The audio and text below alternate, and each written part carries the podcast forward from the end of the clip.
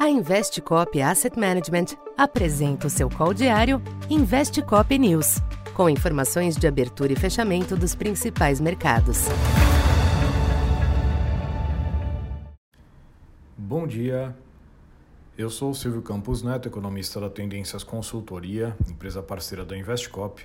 Hoje, dia 25 de abril, falando um pouco da expectativa para o comportamento dos mercados nesta terça-feira, persiste um clima cauteloso nos mercados internacionais nesta manhã, com sinal negativo nas bolsas e a busca por ativos seguros. Balanços de grandes bancos divulgados hoje na Europa, como o UBS e Santander, contribuem com o mau humor, assim como a reação negativa aos resultados no fechamento de ontem do First Republic Bank, uma das instituições mais afetadas pela recente crise de bancos nos Estados Unidos. No pré-mercado, as ações desta instituição recuam cerca de 20%.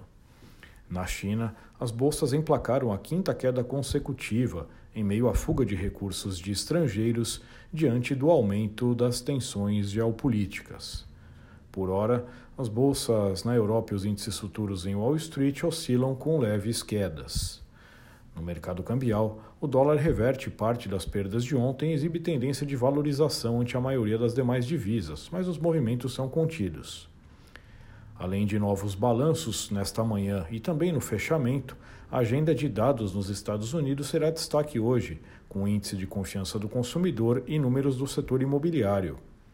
Os indicadores não devem alterar as apostas para a reunião do Fed na próxima semana para a qual é esperado um novo aumento de 25 pontos na taxa de juros, com foco na sinalização a ser dada após o encontro. Entre as commodities, o petróleo devolve uma parte da valorização da véspera, com o Brent na faixa de 82 dólares. Já o minério de ferro teve mais um recuo nos mercados asiáticos. Aqui no Brasil, o ambiente externo sugere uma sessão também cautelosa, mas sem movimentos significativos. Ontem, os ativos domésticos cons conseguiram lidar bem com a apreensão global, com câmbio e juros fechando em baixa. Temas locais também permanecem no radar, como a presença do presidente do Banco Central, Roberto Campos Neto, no Senado, onde ele será questionado sobre a atual política monetária. Na semana que antecede o Copom, a pressão sobre a instituição deverá ser crescente, algo que tende a elevar ruídos. Na agenda interna, dados de arrecadação, vendas do varejo e contas externas serão monitorados, mas com impactos potencialmente limitados.